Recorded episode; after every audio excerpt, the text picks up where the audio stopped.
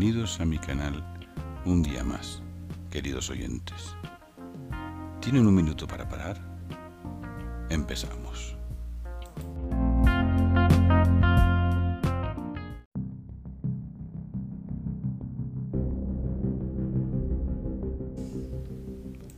La incomunicación.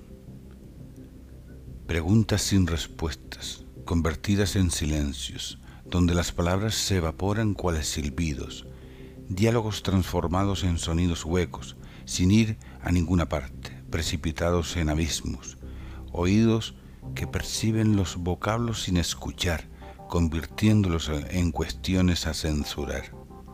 Censura precipitada, al prejuzgar las ideas, impidiendo el entendimiento de lo que se expresa.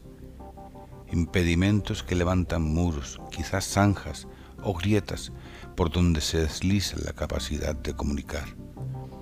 Comunicar, palabra llena de pensamientos e ideas, capaz de llegar al corazón e incluso hacer pensar.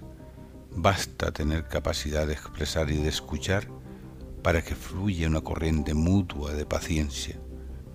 Ese hilo que ata cada letra para convertirla, para lanzarla cual suave brisa armónica brisa impulsada por la pausa en las miradas, en los movimientos e incluso en las manos.